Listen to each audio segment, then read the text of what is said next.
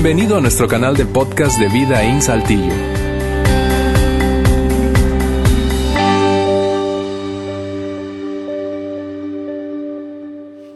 Bien, gracias por acompañarnos nuevamente aquí en Vida In. Bien sea que nos estés eh, ahora, estés ahora mismo en el auditorio, veas nuestra transmisión o estés escuchando este podcast después de que ya ocurrió este mensaje. Hoy iniciando una nueva serie, una nueva serie de tres semanas apenas, tres semanas. Eh, que comienza entonces hoy 9 de diciembre, el próximo 16 y terminará el 23, domingo 23 de diciembre, un día exactamente antes de Nochebuena. Es una serie navideña, como seguramente pudiste notar en el video introductorio. Y de una vez quiero eh, compartirte lo que, eh, en esencia, lo que produce para mí la Navidad. Yo, yo creo que la Navidad es, es eh, antes de saltar a este, a este inicio de serie, eh, en mi caso yo tengo el privilegio de disfrutar muchísimo la comida. Me encanta la, la, comida y especialmente la comida de Navidad. Tengo el, el, gran, la gran fortuna ahora de disfrutar de dos, dos eh, experiencias gastronómicas culinarias de diciembre completamente diferentes. La de nuestro país, de México, ¿verdad? Yo estoy siendo extranjero desde hace 10 años instalado en México. Eh, me encantan los tamales, he comido un montón de tamales cada Navidad y esta Navidad no ha sido la excepción, este diciembre no ha sido la excepción, en posadas, ¿verdad? Ya no encuentro dónde comer más tamales, me pongo este chaleco para que no se me note la panza ya, pero eh, eh, me encanta el champurrado, me encanta el ponche, soy fanático de la comida de Navidad de México, pero también me encanta la comida de mi país natal, de Navidad. Ahí comemos un tamal más de, parecido al tamal del sur de México, envuelto en hojas de plátano, que se llama ayaca. Ayaca, a ver, repite eso conmigo, ayaca. Eso, ya sabes, una cosa que se come en Venezuela en Navidad. También se come pan de jamón, eso es pan con jamón, el título del, platillo no es muy creativo. Eh, y, en general me encanta el espíritu que hay en la Navidad, el ambiente que se produce. Seguramente ese es tu caso, evoca recuerdos, experiencias vividas, los aromas son una cosa increíble en la Navidad. Eh, pero cuando yo pienso en la Navidad, es inevitable trasladarme a qué es lo que perseguimos y qué es lo que celebramos en Navidad. Yo quiero soltarte en un momento más eh, el, el, enfoque, el gran enfoque de esta serie, pero antes voy a mostrarte la meta. ¿Cuál es la meta, nuestra meta al término de estas tres semanas? Pasar de una perspectiva de ver la Navidad como algo, tú sabes, una, una época meramente agradable, en algunos casos nostálgica, eh, que encierra mucha, mucha, de, mucha historia y, buena parte de esa historia tiene que ver con brindar a nuestros hijos la experiencia de crecer con una esperanza y la expectativa de los regalos y el ambiente familiar. Pasar de, de ver la Navidad y el significado de la Navidad, que por cierto es el nacimiento de Jesús, no Santa, eh, no tengo nada en contra de Santa, ¿verdad? Pero, pero el, el, nacimiento del Salvador, verlo, pasar de ver, nuestra meta es que pasemos de verlo como una buena historia agradable a un hecho histórico que puede y tiene el potencial de transformar nuestras vidas. Déjeme repetirte eso. Al término de esta serie, esta es nuestra meta. Que dejemos de ver la Navidad, si es que en algún momento, o pasemos de ver la Navidad, como solo un buen cuento. ¿Sí? Películas, pijamas, regalos, tamal, ponche, champurrado, ya que pan de jamón. A un acontecimiento histórico que realmente, por lo tanto, ocurrió, es verídico y tiene el potencial, no solamente ocurrió, sino el potencial de cambiar tu vida y la mía. Esa es nuestra meta. Ahora, yo quiero que te traslades un momento a las navidades cuando eras niño, niña. Y, yo creo que si te pareces un poquito a mí, esta era tu experiencia. Anticipabas, cuando ya olías, veías decoración, eh, eh, empezabas a, ansiar la Navidad, la noche de Navidad y la mañana de Navidad, noche buena y mañana de Navidad, con muchísima, muchísima anticipación. De hecho, los días parecían larguísimos. Y esa es la experiencia básicamente de cada niño en Navidad. Cuando saben que ya viene la Navidad, ¿cuánto falta para Navidad? Nos bombardean. De hecho, yo tengo dos hijos, uno de 10 y una nena de 8, y me bombardean con preguntas, ¿cuánto falta? ¿Cuánto falta? ¿Cuánto falta? ¿Cuánto falta? Ya va a llegar Navidad. Y básicamente eso se traduce en una sola razón, los regalos, ¿no es cierto? Los regalos, los regalos. De hecho, déjame hacer una encuesta rápida. En el caso de mis hijos, espero no estropear la Navidad aquí a nadie y que no hayan hijos chiquitos, pero ya saben toda la onda de los regalos, de dónde provienen. Entonces, la, cosa es, tapa los oídos a tu hijo si está aquí, perdón. Eh, la cosa es que como mis hijos ya saben que la, la, onda se trata de los regalos y de dónde provienen los regalos, ellos están buscando como sabuesos. ¿Dónde están escondidos los regalos? ¿Dónde están? ¿Dónde están? ¿Dónde están? ¿Dónde están? Y, tú sabes, nosotros haciendo magia para que no los encuentren. Ahora, déjame hacer rápidamente una encuesta. ¿Cuántos hicieron lo mismo cuando estaban niños? Levanta la mano. ¿Cuántos buscaron regalos escondidos por ahí? Ah, mira, un buen número. ¿Cuántos en efecto los encontraron?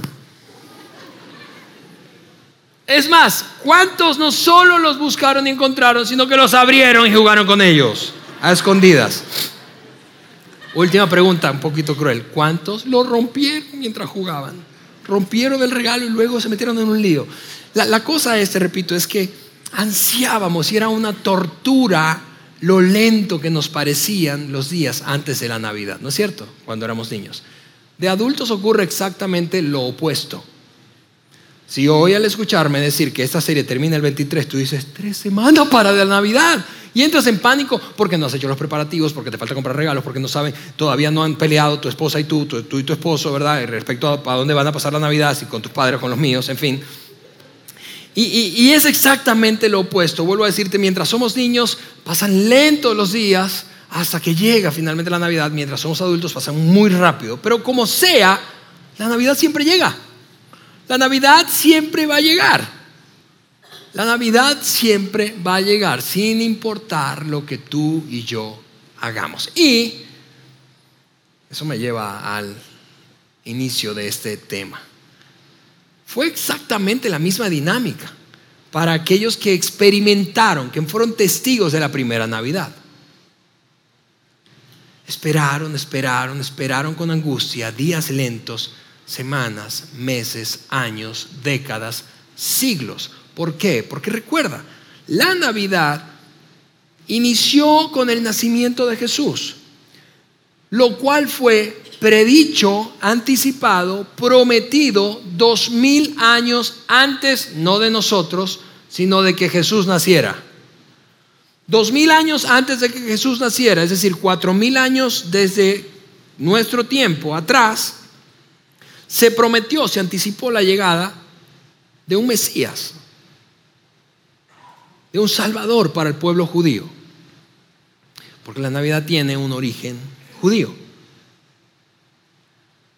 Más allá de los, las variaciones que hemos hecho a lo largo del tiempo, pero, pero tiene un origen judío. La Navidad se inició con una promesa.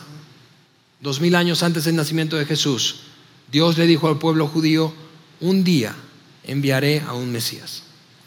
Así que imagina toda la anticipación te repito, de generación tras generación, generación tras generación, esperando, será, será, será el momento, será el momento, será el momento, cuándo va a pasar, cuándo va a pasar, cuándo va a pasar, como los niños.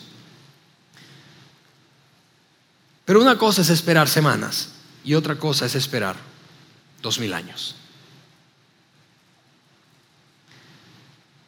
Imagina cuántas veces y cuántas personas judías llegaron a encontrarse, sorprenderse en un momento en el que, pensando en la promesa de un Mesías, se preguntaban, ¿realmente esto va a suceder? ¿Realmente sucederá? Digo, después de tanto tiempo, esa, promesa parece cada vez más un mito, una leyenda urbana. Eso, eso parece cada vez más que nos lo inventamos para, como para mantener una fe viva y una espiritualidad significativa en nuestro país o sencillamente para darnos esperanza como nación y una identidad que perseguir. Pero ¿realmente sucederá? Y, yo no sé si, si, si, eso tiene tanto sentido cuando lo comparas, para ti como para mí, tiene tanto sentido cuando lo comparas con nuestras experiencias de vida respecto a los silencios que nosotros atravesamos a lo largo de la vida en donde no percibimos que Dios se manifiesta, que Dios cumple sus promesas, que Dios interviene a favor nuestro. Por eso te decía, la dinámica es exactamente la misma. Aquellas generaciones durante siglos esperaron, esperaron, esperaron la llegada del Mesías y no llegaba, y no llegaba, y no llegaba, y no llegaba. ¿Cuántos de ellos habrán perdido la esperanza? Tú y yo en ocasiones vivimos grandes temporadas, grandes temporadas de silencio, en donde no vemos que Dios aparezca, ni se manifieste, ni, cumpla sus promesas a favor nuestro. Por alguna u otra razón, ni siquiera pensamos que si, que si es que Dios existe, ni siquiera le importamos, ni siquiera sabe que nosotros existimos o le importan nuestros asuntos. Si de alguna manera tú te identificas, escúchame, con esa experiencia de vivir un silencio de Dios, un Dios como distante, inerte, que parece no estar, y cada vez que piensas en la Navidad, entonces, pues, básicamente dices, bueno, está lindo el cuento para nuestros hijos, ¿verdad? A ver hasta cuándo puedo sostenerlo. Pero en mi propia vida, lo que estoy experimentando es una temporada de silencio que me ha llevado a preguntarme, ¿vale la pena? ¿Vale la pena seguir? sirviendo a Dios, seguir obedeciendo a Dios, seguir yendo a la iglesia siquiera. Olvídate por un momento de esta iglesia, seguir yendo a la iglesia. A cualquiera. Porque muchos de nosotros que nos consideramos seguidores de Jesús, en alguno o varios momentos de nuestra vida, llegará, llegará ese punto, llegará el punto en el que nos preguntaremos, ¿vale la pena seguir? ¿Vale la pena seguir? porque no veo a Dios manifestarse, porque me parece que cada vez es más monótono, aburrido, más distante, más ficticio, más fábula, más cuento. No siento a Dios cerca si es que realmente estuvo alguna vez cerca de mí. Vale la pena seguir sirviendo, vale la pena seguir obedeciendo, obedeciendo respecto a abrazar los principios que Jesús enseñó y ponerlos en práctica en mi vida. Vale la pena seguir perdiéndome de, de, de tanto ¿Vale la pena? ¿Vale la pena seguir viviendo en integridad, viviendo siendo coherentes entre lo que pienso, digo y hago? ¿Vale la pena? ¿Vale la pena eh, en vez de seguir viviendo en integridad? No, entonces, más bien entregarme a tranzas y tomar atajos. ¿Vale la pena todo eso? ¿Vale la pena seguir perseverando en una fe que parece en ocasiones hasta un poco muerta? ¿Sabías que, en mi opinión, muchos, muchos seguidores de Jesús se mantienen sirviendo, obedeciendo, yendo a la iglesia, perdiendo, perdiéndose de tanto, viviendo en integridad y perseverando, por estas dos razones, es mi opinión personal.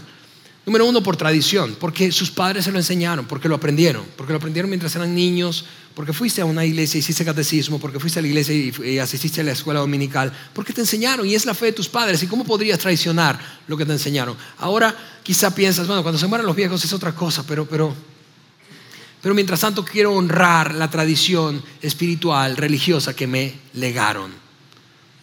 Es una razón por la que muchos permanecen sirviendo, yendo a la iglesia, obedeciendo, dando, ¿sí? Negándose en algún sentido a sí mismos. Y la otra razón que creo que es por la que muchos se mantienen en la fe es por superstición, porque piensan, no solamente esto es una herencia, es una tradición de mis padres, sino que en alguna manera piensan, y lo he escuchado un montón de veces, si me alejo de la fe, si me alejo de la iglesia, si me alejo de Dios, algo malo me va a pasar, algo malo me va a pasar, voy a traer una mala vibra, una cosa mala a mi vida. Y eso se llama superstición. Así que lo que los mueve es tradición y superstición, lo cual genera miedo. Pero si ese es tu caso, si de alguna manera has experimentado o estás viviendo una temporada de tu vida de silencio en donde no, no parece Dios aparecer por ningún lado, y, de alguna forma te has preguntado, ¿vale la pena seguir? Y, cuando me escuchas decir que quizá lo que te sostiene es la tradición o la superstición, yo quiero decirte la Navidad, eh, particularmente, no, no solo la serie, sino la Navidad, la historia de la Navidad es para ti, porque es tu historia en muchos sentidos y la mía, y voy a mostrártelo en un momento más. Cuando te cuente la historia de una pareja histórica, real, verídica, que vivió en verdad, y que presenció la primera Navidad. Y vas a notar cómo la experiencia de vivir a lo largo de temporadas de silencio de Dios es común para todos los seres humanos y particularmente para aquellos que hemos decidido convertirnos en seguidores de Jesús. Esta pareja es una pareja de matrimonios dedicadas al oficio sacerdotal en el siglo I, cuando Cristo nació. Su relato o parte de su experiencia de vida fue documentado por un hombre que hoy consideramos un historiador. Por eso esto es un acontecimiento histórico, no es solo una leyenda, un mito, una leyenda urbana o una fábula bíblica. Es acontecimiento histórico. Fue documentado por un hombre que era médico y como todo buen médico era extraordinariamente minucioso, prestaba atención a los detalles cuando escribía especialmente y entonces esa cantidad de detalles nos otorga un nivel de confiabilidad como texto histórico a lo que el tipo escribió. ¿Por qué? Porque hace referencia a algunos asuntos que son históricamente reconocidos en el estudio de la historia universal. Ahora, esa pareja, sus nombres fueron Zacarías y Elizabeth. Zacarías y Elizabeth. Y el escritor, ese historiador médico del que te hablo, que documentó el relato de sus vidas, se llamó Lucas. Lucas, el famoso Lucas, San Lucas, el Evangelio, según San Lucas. Es el tercer libro, es, es un texto biográfico con evidencia histórica de todo lo que ocurrió alrededor de la vida, en principio del nacimiento, antes del nacimiento, nacimiento, vida y muerte y resurrección de Jesucristo. Fue incluido luego en un compendio llamado el Nuevo Testamento, pero en principio no formaba parte de, ninguna, de ningún texto sagrado, era un documento histórico. Lucas escribió con un nivel de detalle extraordinario lo que, lo que caracterizó el momento del nacimiento de Jesús. Y allí están entretejidas las historias de estos dos, este hombre y esta mujer, Zacarías y Elizabeth. Quiero mostrarte lo que escribió Lucas en apenas el primer capítulo de su tratado biográfico. En el versículo 5 dice esto. Cuando Herodes era rey de Judea, déjame hacer una pausa allí porque lo subrayé intencionalmente, lo resalté intencionalmente. Este es un primer detalle histórico relevante que da veracidad y confiabilidad al texto como no solamente un texto sagrado, inspiracional, espiritual o religioso, sino como documento histórico. Porque Herodes, el hecho de que Lucas haya dicho, cuando Herodes era tetrarca, rey, un virrey, una especie de virrey debajo del emperador Julio César, o debajo del César, cuando él era tetrarca en Judea, eso era una provincia del imperio romano en la que habitaban mayormente judíos, y ahí estaba Jerusalén, él gobernaba.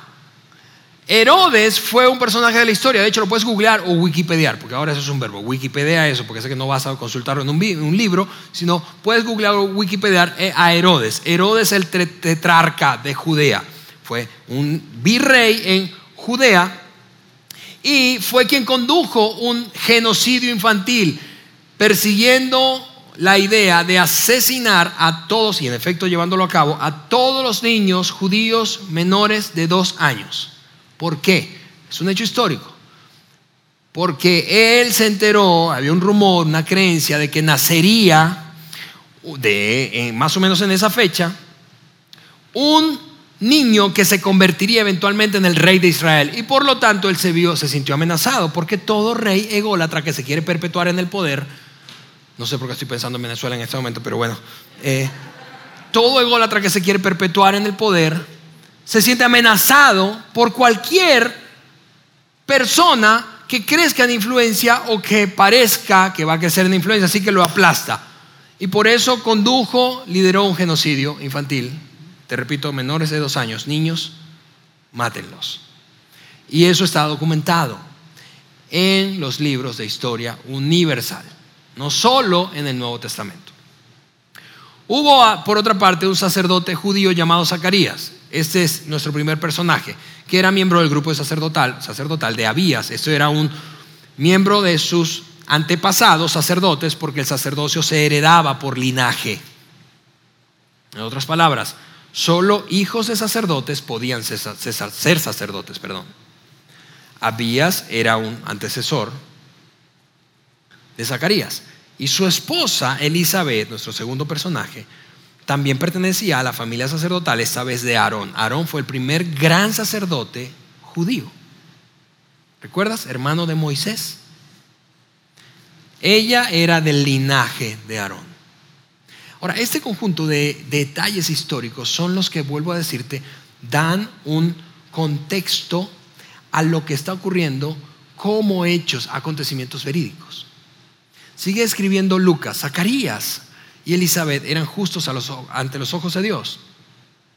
y cuidadosos en, obedecer todos los mandamientos y las ordenanzas del Señor. Eso básicamente quiere decir esto. Eran gente que se portaba bien, eran gente súper íntegra, eran gente bien portada, eran gente coherente entre lo que piensa, dice y hace. No eran personas, no eran personas tramposas, tú sabes, con mañas, tranzas, nada de eso. Y cuando él agrega este nivel de detalle, de nuevo Lucas muy detallista, y cuidadosos en obedecer todos los mandamientos y ordenanzas del Señor, está refiriéndose a un conjunto, un compendio de mandamientos y ordenanzas que se encontraban en la Torah judía en el Antiguo Testamento, lo que es hoy el Antiguo Testamento, de un poco más de 600 ordenanzas que un judío debía cumplir para decir estoy bien, derecho ante Dios.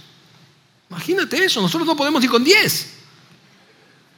Pero la cosa es que ellos eran conocidos, su reputación era de altísimo estándar de comportamiento moral y espiritual. A lo que yo no sé si te parece como a mí, te genera esta curiosidad. A mí me, causa curiosidad y me provocaría preguntarles a ver, Zacarías y Elizabeth, ¿cómo les va? ¿Cómo les va portándose tan bien? ¿Por qué? Porque a pesar de que vivimos en un tiempo distinto hoy, dos mil años después, ustedes seguramente tuvieron que enfrentar tentaciones, oportunidades de desviarse para manipular las cosas, manipular a otros. ¿Por qué? Porque ocupaban un rol de liderazgo. En algún sentido, tuvieron que tener la oportunidad de desviarse y aún así permanecían derechos. ¿Cómo les va con eso? Y Lucas responde esa pregunta, es increíble. Y la responde de esta manera, bueno, así les va, así les iba a ellos, no podían tener hijos. Ahora, mira, eso conmigo por un momento y no lo pierdas de vista, no podían tener hijos. ¿Cómo es que portarse bien, estar bien delante de Dios, delante de Dios y ser íntegro y probo, verdad? Y, ser un sacerdote, o sea, dedicarse al oficio ministerial, sirviendo a Dios en la iglesia y a la gente a través de la iglesia resulta en, infertilidad. Imagina ese premio, esa recompensa. A ver, el que se porte bien aquí le va a ir mal. No hay ningún efecto motivador en eso. Ahora, imagina, y, mira, Lucas de nuevo, con este nivel de detalle, incluye una palabrita justo antes del nombre de Elizabeth. Terrible, especialmente para las mujeres. Porque, o sea, debido a, por causa de Elizabeth.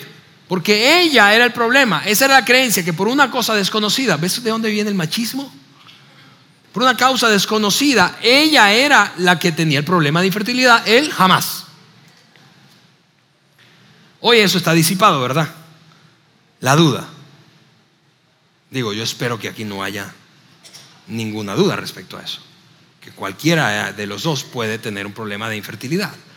Pero la cosa es que en aquella época, si hoy, si hoy en día, escúchame, para las mujeres es, en general, en general, para las mujeres es importante concebir, tener hijos, y para un matrimonio también lo es. Imagina cuánto más importante era para una mujer de aquella época. ¿Por qué? Porque una mujer de aquella época no, no podía estudiar, no podía ejercer ninguna, ningún oficio productivo, no podía tener ningún trabajo, no podía afiliarse a ningún partido político, mostrar simpatía hacia el liderazgo, no podía jugar roles de liderazgo. Es más, una mujer que no tuviera hijos tenía un estigma negativo, espiritualmente hablando, sobre sí. ¿Cuál? Estaba maldita. ¿Por qué? Porque Dios era quien decidía quién tenía hijos y quién no tenía hijos. Así que la que no tenía hijos, ¿cómo era vista? Como no favorecida por Dios y en algún sentido maldita. Así que imagina todo lo que está, con lo que está luchando Elizabeth. Me porto bien, hacemos todo derecho. ¿Por qué? ¿Por qué? ¿Por qué? Escucha esto. Muchas veces, muchas veces, yo lo sé, yo lo sé aún sin conocerte, muchas veces puedes encontrarte preguntando, ¿por qué? ¿Por qué ahora? Estoy yendo para la iglesia, debería irme mejor. ¿Por qué? ¿Por qué? ¿Por qué tanta bronca? ¿Por qué no salimos de este atoro? ¿Por qué seguimos en esta crisis? ¿Por qué ahora explota esta tragedia? ¿Por qué este problema? ¿Por qué perdimos a este ser amado? ¿Por qué? ¿Por qué mi crisis matrimonial? Y no logramos enderezar. ¿Por qué? Ese probablemente es la conversación que Elizabeth estuvo teniendo mientras evaluaba su comportamiento y los resultados de su vida práctica. ¿Por qué, Dios mío? ¿Por qué? No tenían hijos porque Elizabeth no podía quedar embarazada. Y los dos ya eran ancianos. Es decir, seguro esto fue un motivo de oración en sus veintes, recién casados, en sus treintas. En los cuarenta ya estaban pidiendo por un milagro. En los 50 quizá la oración se volvió en un tipo de oración más del tipo resignación. Señor, ayúdanos a aceptar esto. Quizá ellos discutieron un montón acerca de la idea de adoptar y probablemente uno de los dos no estaba totalmente convencido, como suele suceder con parejas que están atravesando momentos de infertilidad. Y escúchame, solamente quien ha vivido un proceso, una temporada de infertilidad, entiende cabalmente esto. Pero a los 60 ya no estaban pensando de ninguna manera en tener un hijo. Eran ancianos, se portaban súper bien, todo el mundo los conocía porque caminaban derecho, pero su vida parecía no conectarse con ese comportamiento, al menos no su vida, su conexión con Dios. Y, sabes lo ridículo del asunto? Es que todo este esfuerzo de mantenerse apegados, apegados a sus convicciones de fe, tuvieron su raíz, estaban conectados de raíz con una promesa a la que te decía de que Dios enviaría un Mesías. Y una promesa que Dios le hizo a un hombre llamado Abraham, el primer gran patriarca judío, dos mil años atrás. Quiero mostrártela rápidamente. Está en el primer libro de la Biblia, el Génesis, en el capítulo 12. Haré, esto es, supuestamente Abraham, ah, eh, eh, Dios se le apareció a Abraham y le dijo esto. Haré de ti una gran nación, te bendeciré y haré, te haré famoso y serás una bendición para otros. Bendeciré a quienes te bendigan y maldeciré a quienes te traten con desprecio. Déjame hacer una pausa. Porque una vez que esa promesa fue emitida por Dios para Abraham y por lo tanto para el pueblo judío, Israel empezó a, alimentar la esperanza de que serían una gran nación. Y en efecto eso empezó a ocurrir. Se convirtieron, se constituyeron en un reino. Luego de, estar esclavos más de cuatro siglos, empezó a prosperar la nación, a extender el territorio, a, crear una estructura mucho más lógica, razonable de gobierno, una estructura política, una estructura económica fuerte. Vivió Israel una época que es conocida como la época dorada, cuando Salomón, el hijo del rey David, llegó al trono y se convirtió en el rey que llevó a Israel a ser una influencia, al menos alrededor de su propio país, fue la envidia de varios países que venían a consultarlo porque era súper sabio, que venían a admirar la riqueza y todo lo alcanzado por Israel. Así que los judíos probablemente estuvieron pensando mientras Salomón estaba al frente del gobierno, muy probablemente pensaron, la promesa está por cumplirse, la promesa está por cumplirse. Y mira cómo termina, ese es el asunto, todas las familias, no todos los judíos, no todos los vecinos de Israel, no toda el Asia, no toda Europa, no Asia y Europa, no Oceanía, todas las familias, por lo tanto todos los países de la tierra serán bendecidas por medio de ti. Israel llegó a concluir, tras esta promesa, Dios va a bendecir a todo el mundo a través de nosotros. Seremos un canal para otros, así que nuestra influencia debe crecer. Nuestra plataforma parece estar ahora ya casi lista en los tiempos dorados de Salomón, pero de repente sus dos hijos partieron el reino en dos y de allí todo fue una espiral descendiente. ¿Sabes cuántas veces fue invadido Israel y gobernado a manos de un extranjero? 25 veces después de Salomón. 25 veces. El país viviendo cómo se deshacía y se disolvía esta promesa. Es imposible. No, no, no, no estaban pensando ahora en los tiempos de Zacarías, cuando por cierto estaban siendo gobernados por Roma. Es improbable que se cumpla esta promesa. No, era virtualmente imposible. No tenemos influencia, no tenemos poder económico, poder social, poder político, no tenemos nada. ¿Cómo se podría cumplir la promesa de que vamos a bendecir a todo el planeta? Es imposible eso. Esa era la creencia de un número creciente de judíos. Y el momento de decadencia llegó a su punto más culminante cuando un general romano, en el año 63 antes de Cristo, eso es historia universal, ni siquiera está en la Biblia, en el año 63 antes de Cristo, notando que en la provincia de Judea había un deschongue e inestabilidad porque Parece que estaba iniciándose una guerra civil entre dos facciones judías radicales, los saduceos y los fariseos, peleándose entre sí violentamente. Él, como un gran, gran, gran, gran capitán, gran general, conocido por sus victorias, Pompeyo el Grande, hizo alianza con una de las dos facciones para vencer a la otra, pero luego de que la venció, asesinó en un día a 12 mil judíos. Y no solo eso, sino que llegó al templo, el centro de adoración y de identidad espiritual de Israel, y lo profanó. Entró hasta el lugar santísimo donde solo podían entrar sacerdotes. De hecho, sumos sacerdotes. Y entró allí con una intención. Ver, curiosear a ver qué había allí, porque como él venía de una cultura pagana, los paganos tenían y desarrollaban imágenes acerca de las deidades a las que adoraban, y a ver cuál es el Dios que adora a esta gente y al que le dan tanta importancia. Y fue curioso para él no encontrar ninguna imagen, sino un arca, el arca del pacto. ¿Recuerdas eso? ¿Sí? Y, luego de ver eso, entonces salió como si nada, profanando el templo, pero declarando, mira, ese es un busto, por, cierto, de Pompeyo el Grande. Es, es un busto que hoy, hoy está en el Museo Arqueológico Nacional de Venecia y es una obra original que data del año 60 a 70 antes de Cristo. Ese hombre existió, no es fábula bíblica. Y ese, ese acontecimiento de la guerra civil entre los saduceos y fariseos y que él entró al templo y lo profanó, es un hecho históricamente conocido. Año 63 antes de Cristo. Ese fue el momento más humillante de Israel en la decadencia que experimentaron después de que se dividió el reino a manos de los hijos de Salomón. Perdón, ¿por qué te digo eso? Porque Zacarías y Elizabeth eran unos niños cuando esto ocurrió. Seguro sus padres eran sacerdotes en esa época y llegaron a casa después de la tragedia de ver la profanación del templo, rasgando sus vestiduras, lamentándose porque Dios no había hecho nada. Porque cuando Pompeyo salió básicamente emitió esta declaración, Júpiter, el Dios que nosotros adoramos, es superior a el Dios judío. Yahvé es conocido en el catolicismo, Jehová en el protestantismo.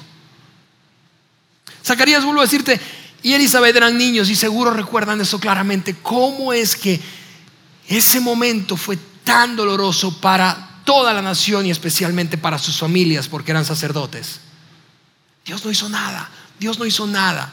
Dios no hizo nada y seguía el silencio prolongado. Señor, es, es pareciera que esto, esto va a ser realmente un mito. Esto fue un mito que nos inventamos en el pasado, nuestros antepasados, porque tú pareces no, no, pareces no existir. Y si existes, no te importamos, no te importa nuestra realidad, no te importa nuestro problema, el, el caos en el que está el país, el dolor de nuestras familias.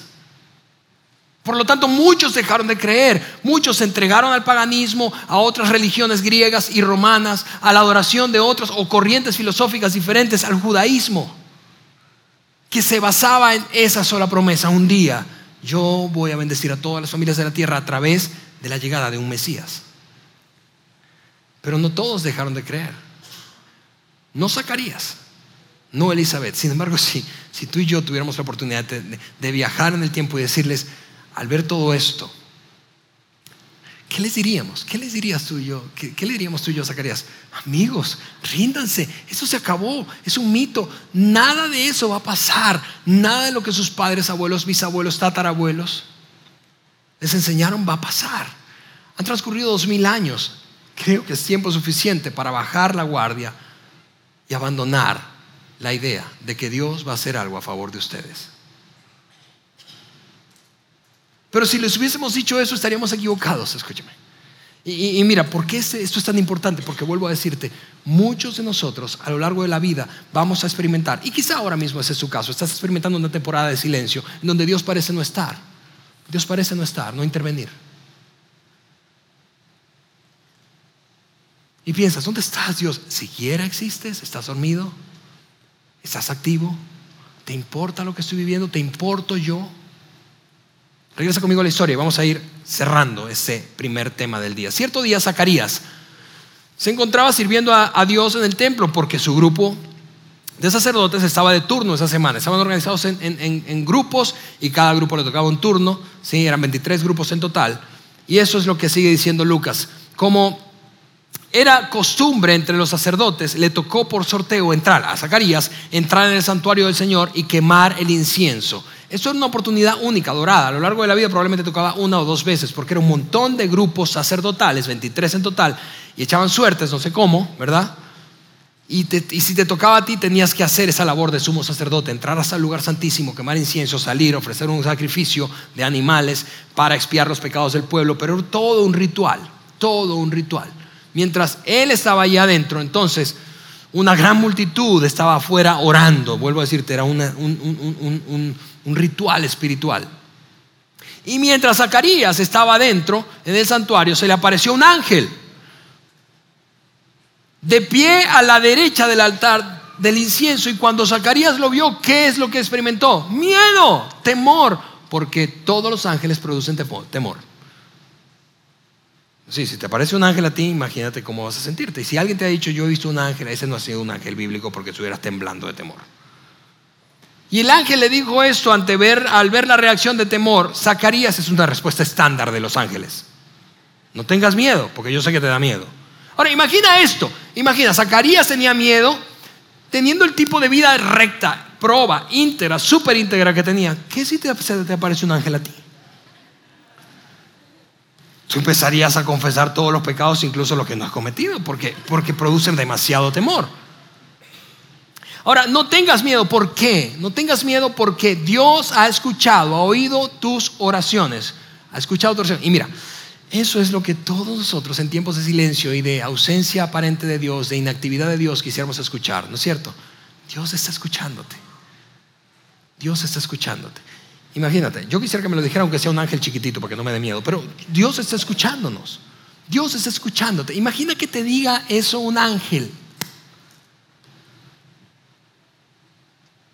Y no solo Dios está escuchándote, Dios va a responder una oración vieja que tú has hecho con tu esposa. Él va a darte un hijo. Elizabeth te dará un hijo y lo llamarás Juan. Ese Juan se convirtió en un Juan muy famoso, no Beriken, por cierto. Juan el Bautista. Juan el Bautista. Y ahora el ángel empezó a hablar un poco de Juan y del rol que jugaría Juan en ese pedacito de la historia. Juan eso es lo que va a producirte un montón de gozo y alegría. Y muchos se alegrarán desde su nacimiento, porque Él será grande ante los ojos del Señor. No deberá beber vino ni ninguna bebida alcohólica y será lleno del Espíritu Santo aún antes de nacer. Y hará que muchos israelitas se vuelvan al Señor su Dios. ¿Por qué le dijo eso? Porque recuerda, muchos habían perdido la esperanza y se habían apegado a corrientes nuevas de religión o de filosofía hará que muchos regresen al Señor. ¿Recuerdas lo que hizo Juan el Bautista cuando se paró en el Jordán y empezó a decirles, bola de víboras, arrepiéntanse? Y todo el mundo llegaba a arrepentirse, a conectarse otra vez con su Padre Celestial. Eso es lo que anticipaba el ángel en ese momento, cuando está Zacarías dentro del lugar santísimo. Será un hombre con el espíritu, le dijo, de Elías. Un, un, líder espiritual, profeta del Antiguo Testamento, muy conocido, preparará a la gente para la venida del Señor inclinará el corazón de los padres hacia los hijos y hará que los rebeldes acepten la sabiduría de los justos. Y luego de que Zacarías escuchó todo esto, recuerda, estaba petrificado del miedo y ahora escuchando más y más y más al ángel, entonces respondió, le dijo esto. A ver, ¿y cómo? Le preguntó, ¿cómo, cómo, cómo yo puedo estar seguro de que esto va a ocurrir? Porque me estás diciendo algo, perdón, pero tú estás llegando tarde. Cuando nos casamos orábamos por esto. A los 30 orábamos más. A los 40 ya era básicamente un milagro que ocurriera. Ahora tengo más de 60. Ya yo soy muy anciano. Y mira, esta es una respuesta de pura sabiduría de un marido hablándole de la edad de su esposa. Porque tú nunca sabes quién te está escuchando cuando hablas de la edad de tu esposa. Así que él dijo, mi esposa, bueno, ¿cómo te explico? Mi esposa está eh, de edad avanzada. Para no decir que la vieja estaba vieja. En otras palabras, llegas tarde, Gabriel, llegas tarde. ¿Cómo yo puedo saber esto? Y él le dijo, porque yo soy Gabriel. Vamos, yo estoy constantemente delante de Dios y Él fue el que me pidió que te diera esta buena noticia. Pero ahora, como no has creído por incrédulo, esto es lo que te va a pasar. Tú te vas a quedar mudo, ¿verdad? Sin poder hablar hasta que el niño nazca. Y luego viene mi parte favorita de la historia. Y es esta te aseguro que mis palabras se cumplirán a su debido tiempo. A ver, piensa conmigo que estás en los zapatos de Zacarías y escuchas esa frase, a su debido tiempo. Eso se cumplirá a su debido tiempo. A ver, ¿cómo? ¿Quieres decir que esto ya estaba en el plan de Dios? Sí. Lo que, lo que estás diciéndome es que todo ese tiempo orando, todo ese tiempo perdiendo la esperanza, todo ese tiempo de dolor, de angustia, de desesperación, de desesperanza, ¿Estaba planeado por Dios? Sí. Lo que me estás diciendo es que las oraciones no solo nuestras, sino de nuestro pueblo, por generaciones, que no fueron contestadas porque la promesa no se cumplía. Todo estaba dentro del plan de Dios y fue predeterminado por Él. lo, lo que me estás diciendo es que la identidad de nuestra nación ha caído en la miseria. Y todo ese proceso de degradación siempre estuvo predeterminado. Sí. Todo fue a propósito, sí. Pero a su debido tiempo, Dios va a cumplir la promesa. Mira esto. Yo no quiero exagerar, pero eh, eh, esta es la realidad para algunos de los que están aquí, quizá no para todos. Pero has estado esperando cosas por años. Algunos por décadas.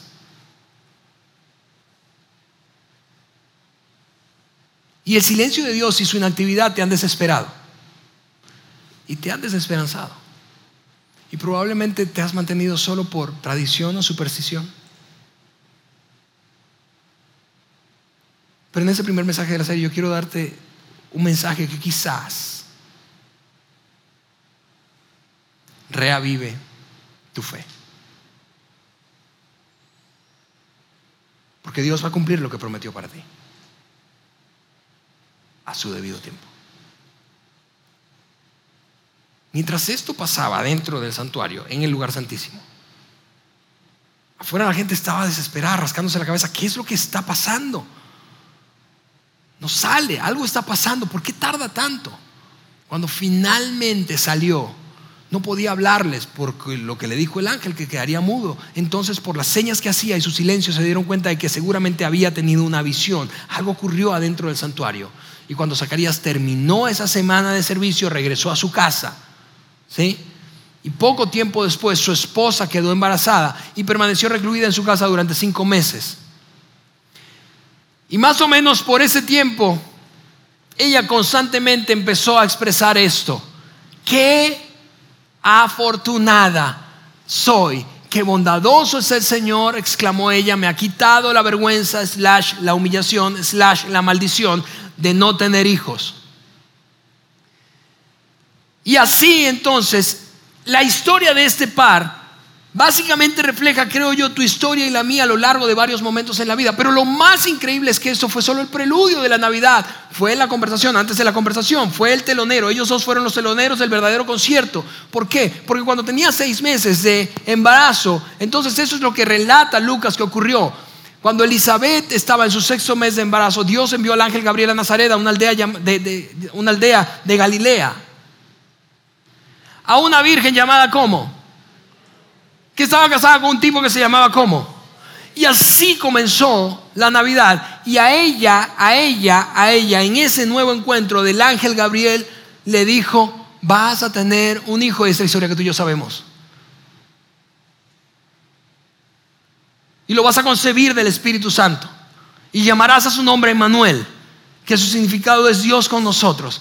Y de esa manera Dios con nosotros, Dios con toda la raza humana, Dios a través del pueblo judío bendiciendo a toda la humanidad, a cada familia de la tierra, se cumpliría aquella promesa dos mil años antes que Dios había hecho a un hombre llamado Abraham. Ahora, ese es el asunto, esta es nuestra historia y es nuestro dilema, es el mismo, el tuyo y el mío. Digo, el del pueblo judío y particularmente el de Zacarías y Elizabeth.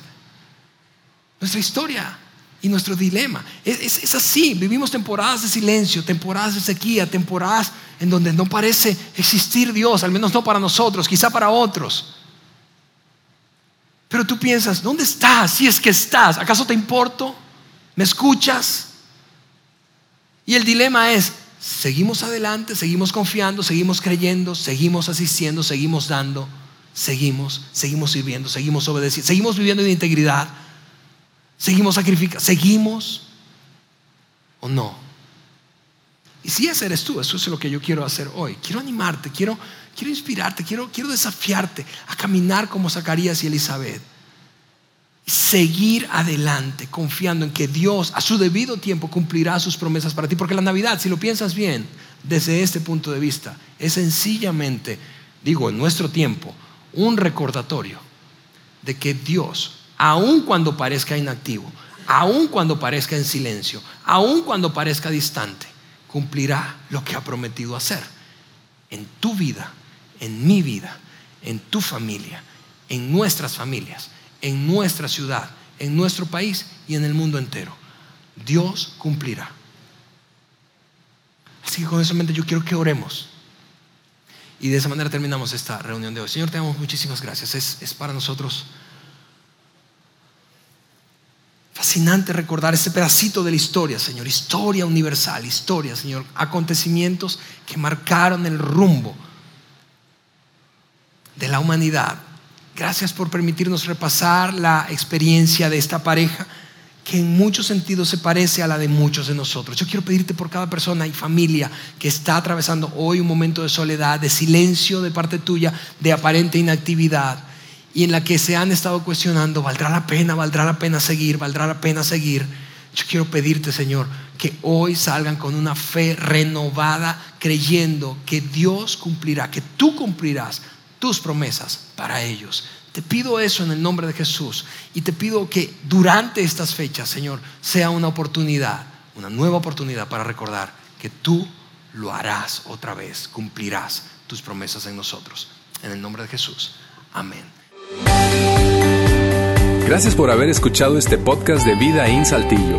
Si deseas escuchar estos mensajes en vivo, te invitamos a que nos acompañes todos los domingos a nuestro auditorio para más información sobre nuestra ubicación y horarios, entra a vidainslt.org o síguenos en nuestras redes sociales como Facebook, Twitter e Instagram.